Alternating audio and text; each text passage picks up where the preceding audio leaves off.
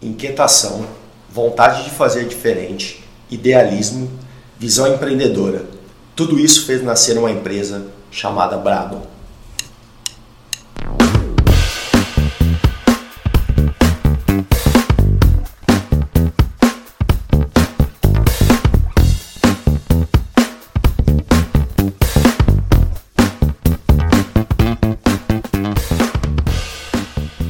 Olá pessoal, esse é o Podcast Brado, episódio número 1. Hoje nós vamos bater um papo com o nosso sócio, nosso fundador, professor doutor Cássio Mascarenhas. Tudo bem, Cássio? Tudo bem, Thiago. Bem, a todos que estão nos ouvindo aí. Vamos contar um pouco da nossa, da nossa trajetória né, com a empresa, Isso. trajetória pessoal e trajetória da empresa aqui nesse bate-papo para conhecer um pouquinho da, da, dos motivos né, que levaram a Brado a ser criada por um grupo aí de, de, de loucos que estavam, é, pessoas que estavam de certa forma incomodadas né, com o status da nossa área. Legal. Antes da gente começar a falar da Brado, ou falar de como nós estamos hoje, Cássio, acho que tem uma curiosidade aí de conhecer um pouquinho mais da sua trajetória pessoal, né? Você é um professor universitário já, renomado, conhecido, mas que, que, como começou essa história, sua trajetória, sua, sua ideia dentro da educação física? O que te levou a fazer educação física? É, eu particularmente sempre fui, sempre fui esportista, né? Eu fui jogador de voleibol, tentei o futebol quando eu era mais novo, acho que como todo mundo, né?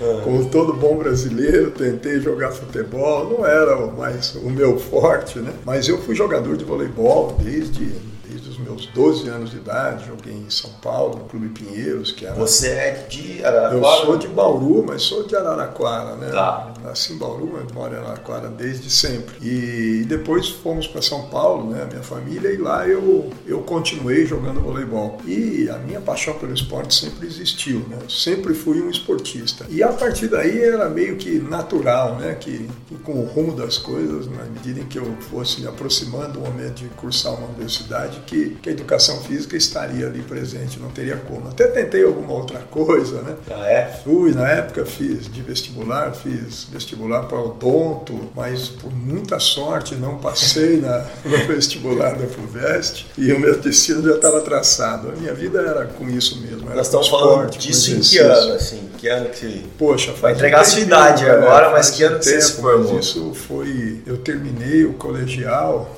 1982, 3, por aí, 1983. Eu fui muito precoce, né? Eu terminei com 11 anos. Né?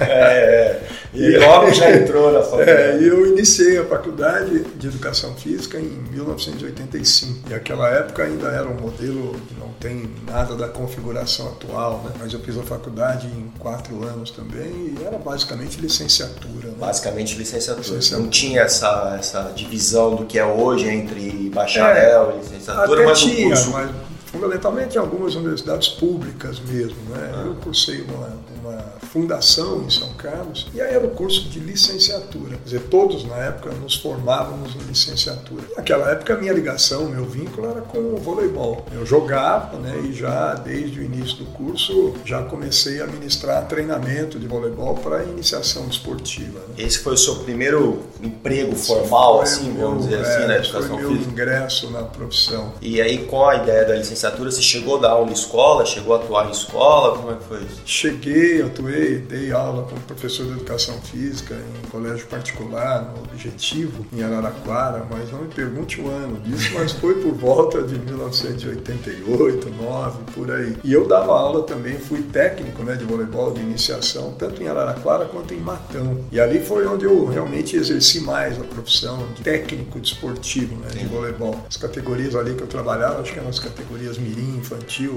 garotas e garotos de 13 a 15 anos, 16 anos de idade. Era muito bom, né? Mas naquele momento ainda estava.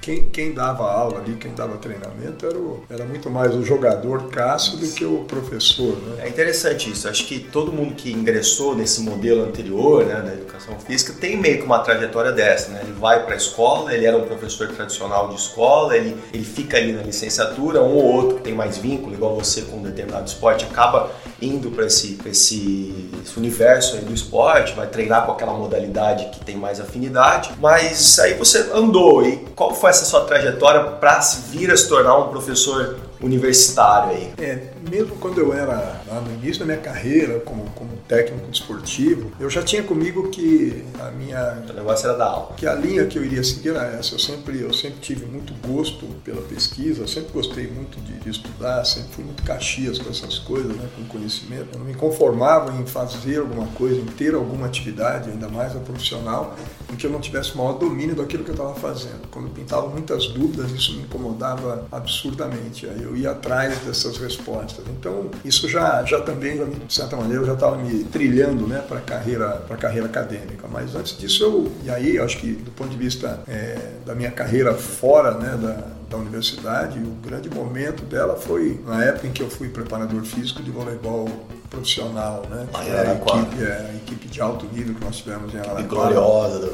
Que na época era o Lupo Náutico. Essa equipe chegou a ser terceira colocada na Superliga Nacional, vice-campeã sul-americana de voleibol em 1997. É, nós tivemos ali jogadores de seleção brasileira, jogadores de seleção argentina. Então nós trabalhamos com jogadores do mais alto, é, do primeiro escalão do voleibol nacional. Que ano nós estamos falando? É, eu comecei o voleibol, o projeto com voleibol profissional em Araraquara em 1993. O Brasil já era, já tinha medalha, já, já, já era um esporte já conhecido ela aqui. foi a medalha de prata, prata né? né? veio a geração de prata no início dos anos 90. Bernardinho, e depois, a geração, e depois a geração de ouro. Nós trabalhamos com boa parte desses atletas dessa, dessa época aí, né? Inclusive um que jogou com a gente em Araraquara, dos mais famosos, foi o Max. Max. Max, que foi jogador de seleção por Sim. muito tempo, né? E, e a partir daí é que eu. Ali foi o meu auge carreira né, como treinador. E dali eu, eu deixei né, as quadras e tal, e a carreira de treinador. Foi dali que eu migrei para o mestrado. Eu interrompi né, a minha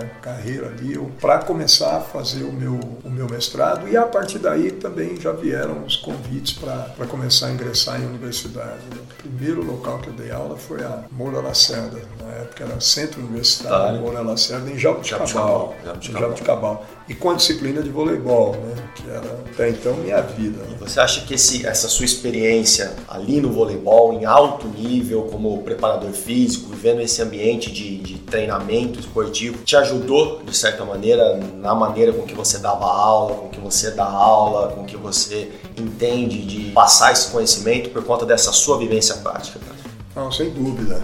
Sem dúvida, até porque nessa época eu também já, já vinha estudando né, e fazendo, meus, na época, dois cursos de pós-graduação, lato senso, na área do treinamento, justamente para aprofundar nisso. E dali também você transita, ah, no momento em que está trabalhando com voleibol e fazendo esses cursos de pós-graduação, vendo os professores, alguns também eram muito práticos, vieram do mundo do desporto e daí foram né, para a carreira acadêmica. E, você, e aí você leva toda essa experiência, sem dúvida nenhuma. O que eu sou hoje, né, enquanto docente de nível nível superior é, tem uma influência enorme dessa vivência prática. período todo prático. Eu trago muito disso, dá uma, me facilita muito para aliar e conjugar teorias né, com a experiência prática, com a vivência, a maneira de, de compor algumas teorias e de adequá-las, adaptá-las né, para o mundo real. Né?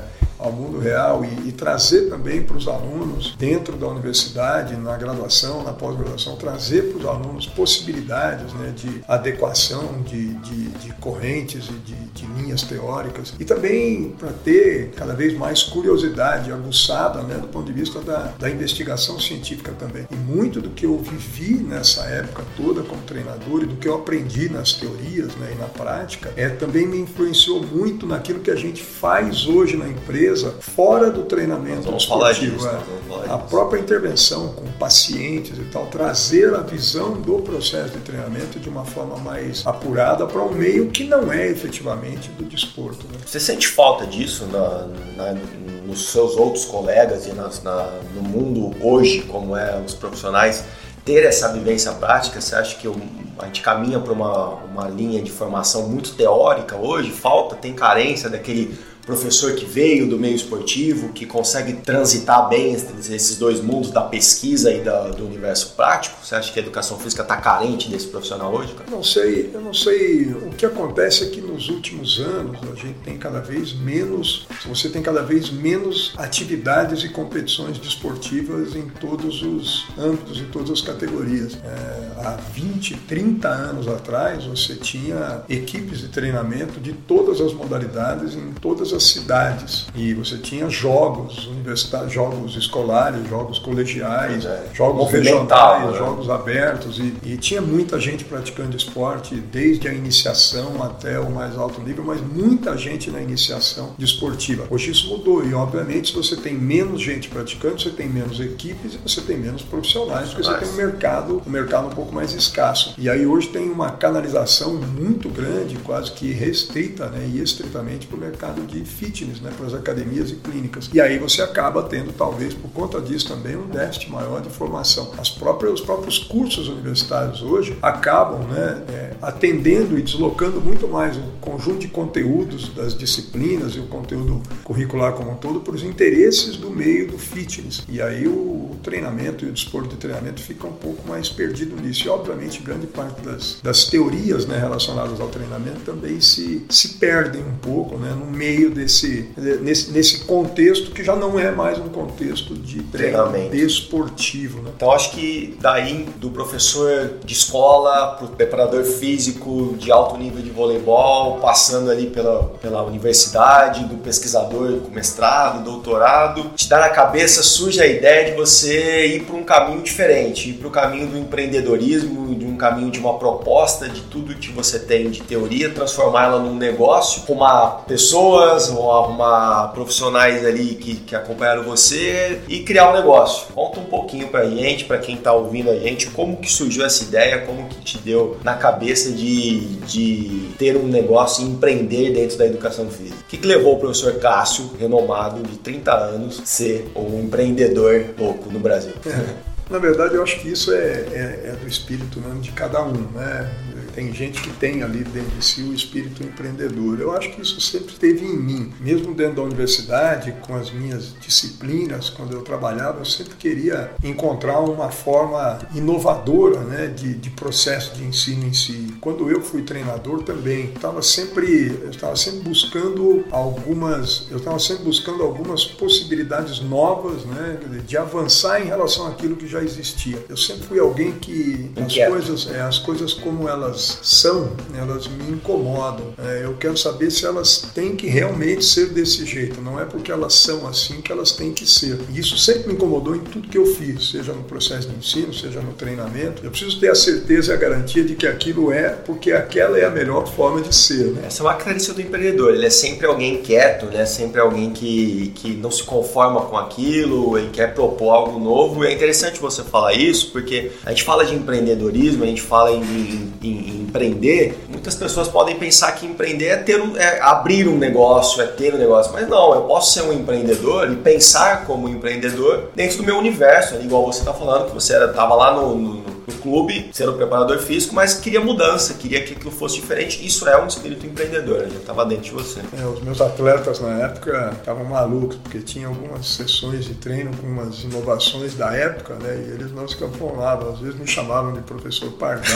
do treinamento, mas no final dava certo, né? Ainda bem, né? E, mas o empreendedor é isso, é alguém que tem ideias né, e que traz inovações. Né? O espírito empreendedor é esse. Eu sempre tive um pouco disso. Essa, a inquietação tem que fazer parte parte. Todo empreendedor é alguém que é inquieto. Sim. Ele está sempre procurando novas possibilidades, novas formas, seja ela de explorar o mercado ou de melhorar a situação e a condição atual de trabalho dele, de, de atividade profissional. É, e daí é que veio, né, com esse tempo todo vivendo e convivendo com a, com a educação física, seja no esporte, na universidade, no meio do, do fitness, das academias, que me via muito isso, e principalmente no ambiente das academias, inicialmente, que foi talvez o grande o ambiente inicial inicial, né, que, que despertou, né, que despertou aí na gente o interesse pela a ideia, né, de uma empresa, me incomodava demais, né, o, modelo, os modelos de treinamento em academias me incomodava demais, um público muito restrito, né? me incomodava demais e me incomoda até hoje. É, as academias conduzindo os processos sem cientificismo, sem tecnicismo, sem respeito pleno às regras e aos princípios do treino, sem individualização, dizer, o modelo me incomodava demais, mas era um modelo já absolutamente estabelecido desde os anos 80, quando as academias entraram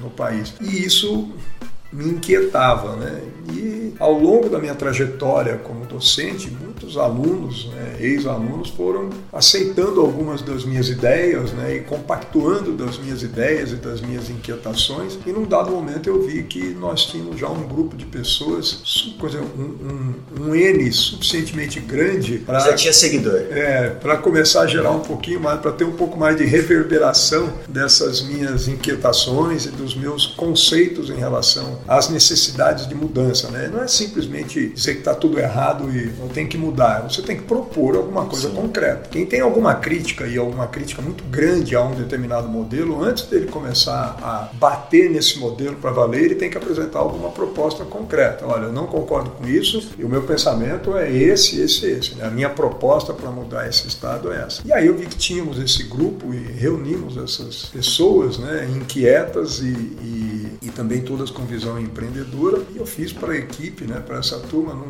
num sábado à noite, a gente reuniu, ninguém sabia o que era, muito menos eu, né?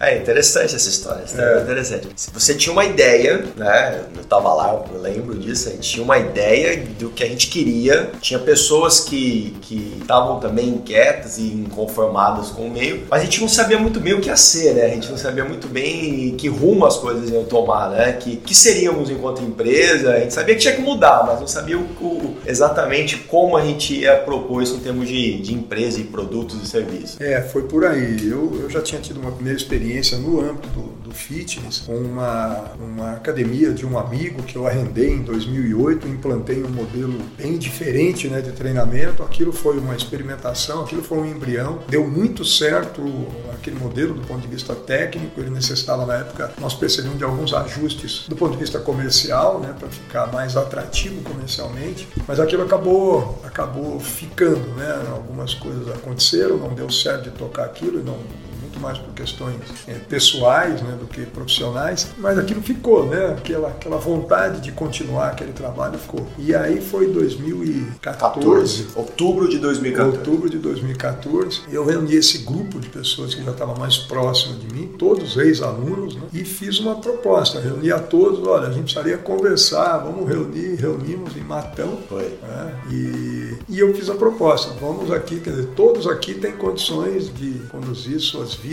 profissionais de forma absolutamente autônoma. Todos já tinham alguma coisa, todos já estavam até que razoavelmente bem, mas foi, eu, me lembro quando o que eu disse para a turma foi, sozinhos todos somos muito bons, mas coletivamente nós temos condição de fazer alguma coisa infinitamente melhor do que cada um de nós faríamos sozinho, né? Então, essa foi a proposta para o grupo e eu me lembro que vários, vocês todos perguntam, mas o que é exatamente? O que, que você está dizendo? Eu falei, olha, eu não sei, eu só estou fazendo a proposta inicial de, em grupo, com essas cabeças e com essas pessoas que estão aqui, nós encontrarmos o que vai nos tornar mais felizes ainda, né, do que nós já somos. O que eu não sei, eu não sabia mesmo naquele momento. Eu sabia que nós tínhamos que nos reunir para criar alguma coisa. O que? Agora a partir daqui nós vamos determinar o que, mas eu sabia quem, né?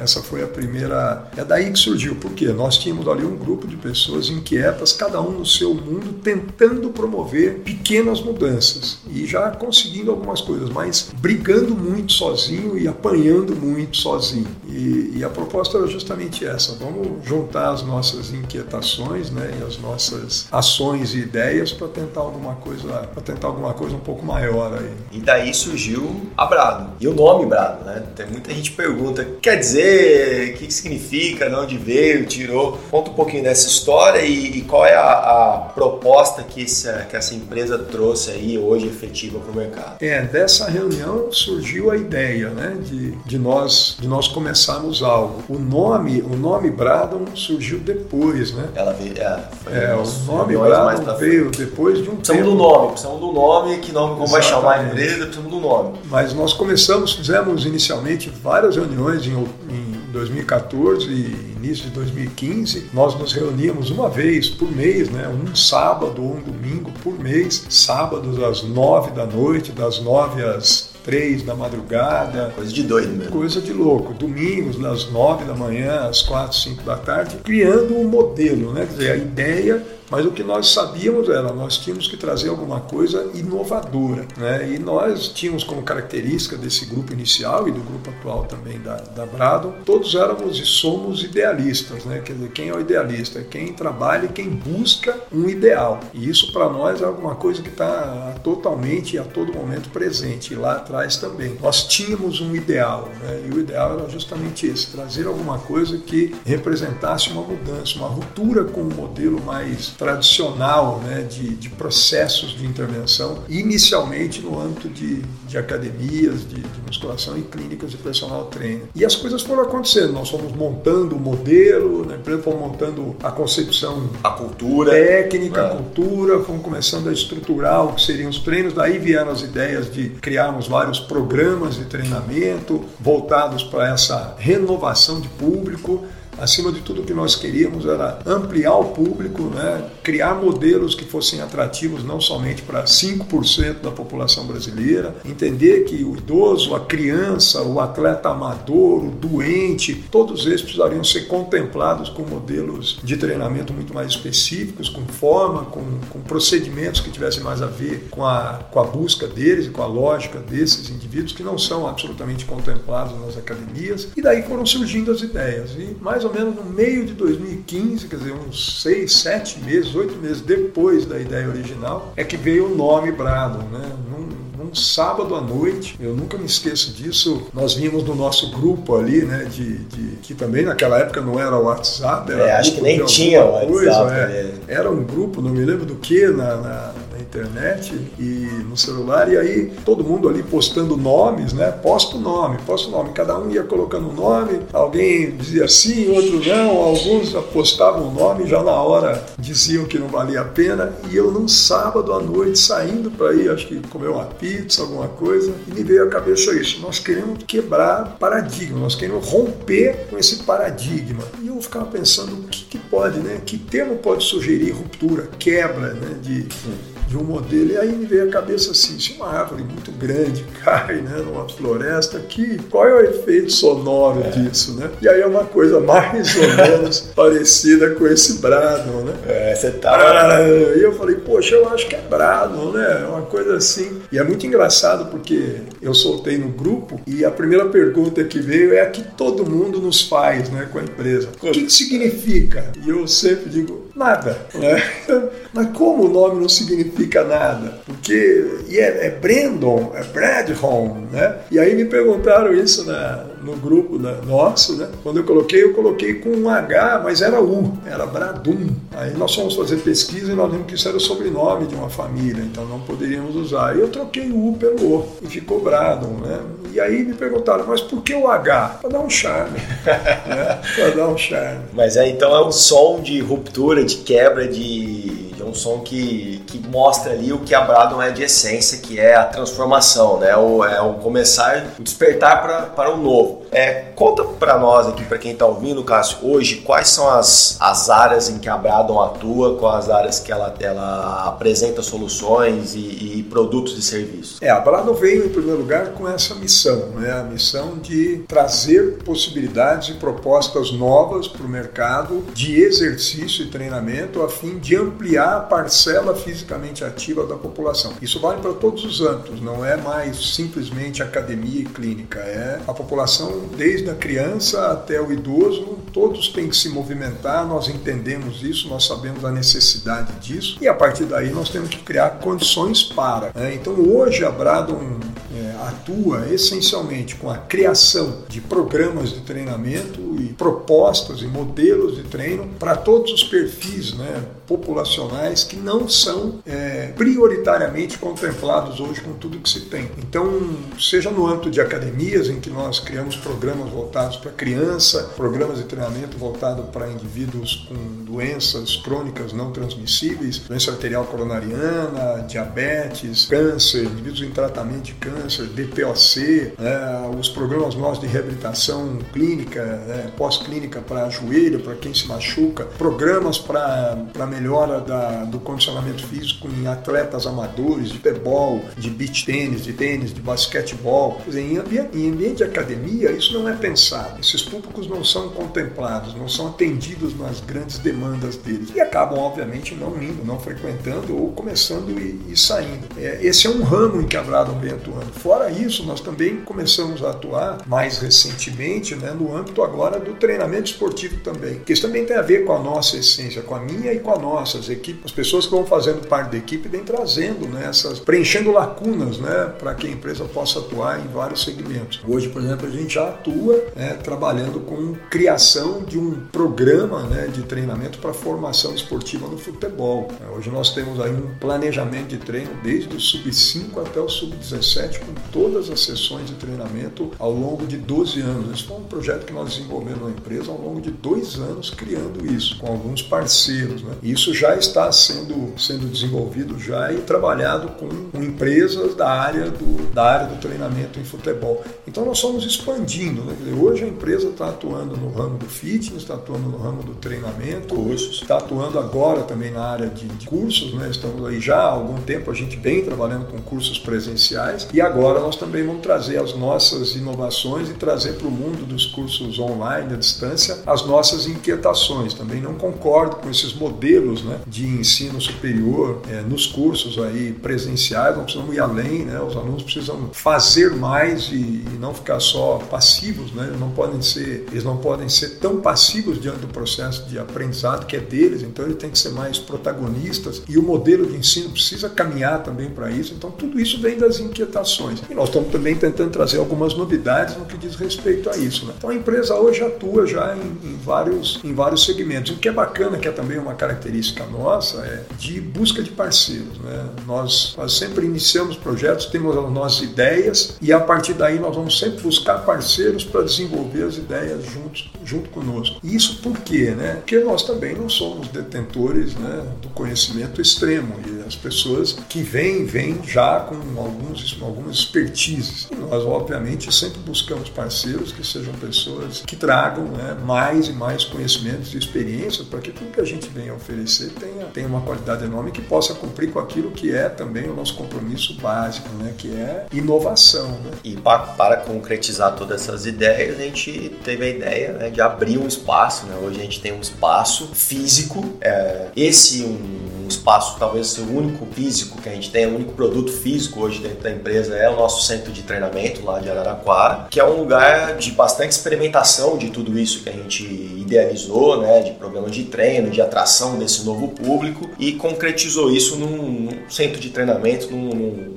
uma academia né, que, que possa ali trazer de alguma forma para o mercado uma nova proposta de, de solução pra, e de atração, de renovação desse determinado público. Né, é, para o ambiente de academias a gente tinha que ter alguma coisa para mostrar que acontece, né, que é possível. Todo esse conjunto nosso de ideias né, e de propostas de modelo de treino, a gente tinha que mostrar que era possível. E não tem outro jeito, né? Nós tínhamos que ter o nosso, o nosso showroom, né? E aí nós fizemos lá em Araraquara. E ali é uma ambiente em que a gente Obviamente, antes de nós entrarmos com isso e com as propostas nossas, o que aconteceu no período prévio? Nós fizemos as nossas experimentações, né? para que a hora que nós pudéssemos abrir ali e propor, primeiro, que isso tivesse garantia né, de que nada do que nós propuséssemos que não existe traria algum tipo de risco para quem, quem fosse submetido a esse processo. E também do ponto de vista comercial, nós tínhamos que ter também as garantias para nós de que, olha, nós vamos trazer alguma coisa absolutamente inovadora, né, que foge completamente do modelo tradicional, desde o seu layout né, até o seu conjunto de propostas, nós tínhamos que fazer disso também alguma coisa comercialmente viável, senão não valeria para nada. Né? E a gente tem lá o centro de,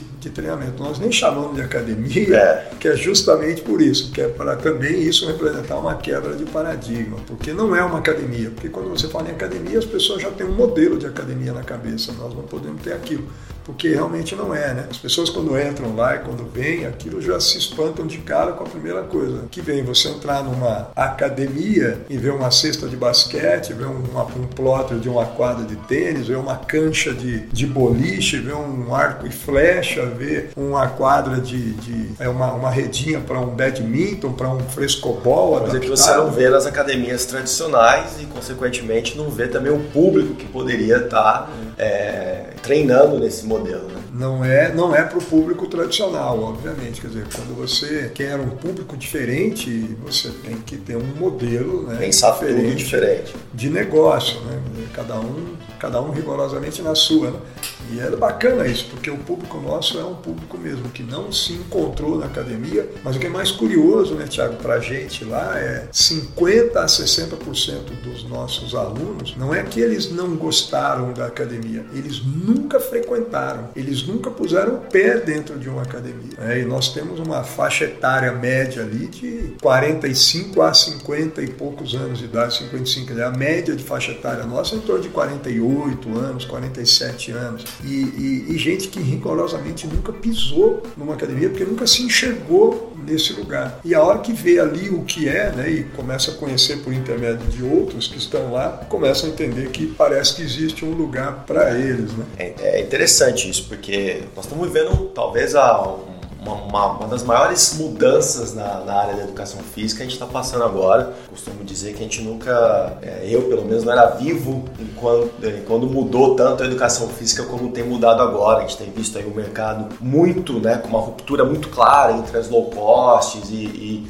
e as academias temáticas ou de nicho e muito gente ficando pelo caminho aí nesse novo mercado, né, Cássio? Que talvez não tenha renovado a sua proposta, que não tenha pensado nesse, nesse público aí diferente, tem ficado pelo caminho. E nós ali com uma proposta é, que o mercado já vinha pedindo e a gente conseguiu trazer, empacotar isso num produto e tem dado certo, a gente tem crescido. É, qual é a nossa, a sua visão em relação ao futuro aí da, da educação física nesse mercado específico de, de fitness e a proposta da Brado? E para a gente fechar, qual é a mensagem que você deixaria para quem está agora ali começando, pensando em empreender, pensando em ter um, um, um ramo dentro da educação física? O que, que você consegue nortear para esse pessoal que está escutando a gente? Eu, primeiramente, o que eu vejo de futuro nesse segmento né, do, fitness é, para mim, entre 5 e 10 anos, o que nós vamos ter nesse segmento, essencialmente, não exclusivamente, são dois tipos de, de modelos de negócio. A academia low cost, com bastante aluno né, e uma infraestrutura de ponta. Essa não tem volta, né? Essa não tem volta, isso é futuro garantido do mercado. Esse é o, é o que vai imperar. Né? Do modelo tradicional é a low cost. Quem tentar brigar com isso vai sobreviver um ou outro vai conseguir sobreviver, mas grande parte das que tentarem se manter sem o modelo de low cost, e low cost não é um modelo simplesmente de preço, de preço baixo, low cost você tem que ter mais unidades, low cost de uma unidade não existe, aí não é o modelo da low cost, é simplesmente baratear o serviço e morrer em breve. É, então o modelo de low cost e, e a partir daí quem não vai brigar com low cost que vai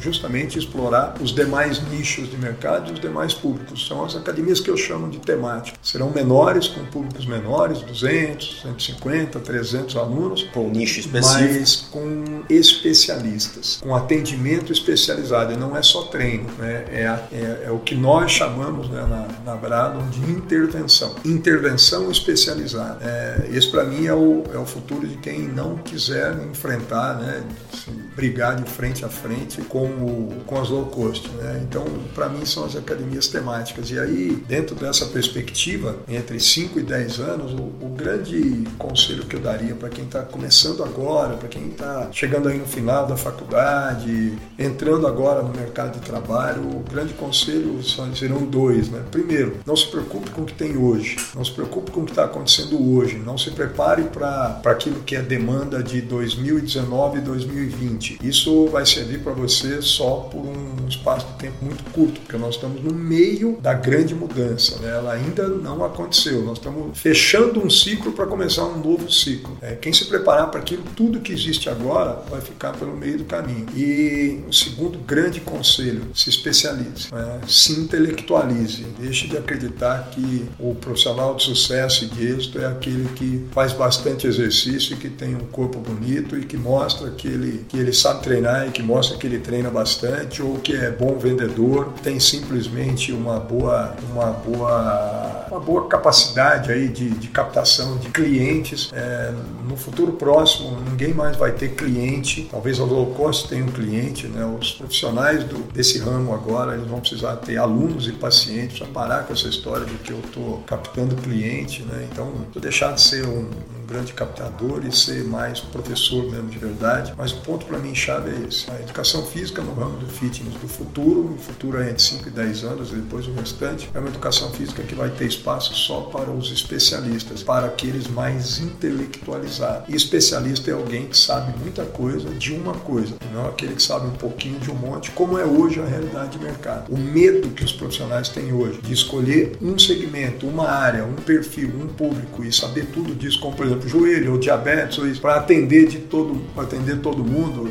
esse já esse tem os dias contados. Então o conselho que eu deixo e reforço é esse: escolha uma área, escolha aquilo que você se apaixonou ao longo da sua trajetória na universidade, ao longo da sua trajetória de vida, veja o que te faz brilhar mais o olho, o que faz seu coração acelerar e mergulha de cabeça nisso, não olha para o lado seja um intelectual com nível aprofundadíssimo de conhecimento de uma área temática e a partir daí empreenda, é, acima de tudo, seja empreendedor, porque o mercado futuro vai exigir não só conhecimento, mas ação, visão e ação empreendedora, porque nós temos que nos renovar a todo momento. Se hoje nós já temos essa velocidade de tráfego da informação e do conhecimento, imagine como vai ser tudo isso daqui a 10 anos. Então, os profissionais futuros têm que se preparar desde já para isso, para intelectualização e para o empreendedorismo. Quem não for para esse caminho, eu acredito que é melhor pensar em ganhar na Mega Sena. Maravilha, Cássio. Obrigado aí pela tudo. Esse é o nosso podcast. Fica ligado aí nos próximos episódios. Nós vamos trazer muito conteúdo, muita coisa boa aí para você que é da área da educação física. A Bradon vai produzir bastante conteúdo nessa linha. Obrigado e até o próximo episódio.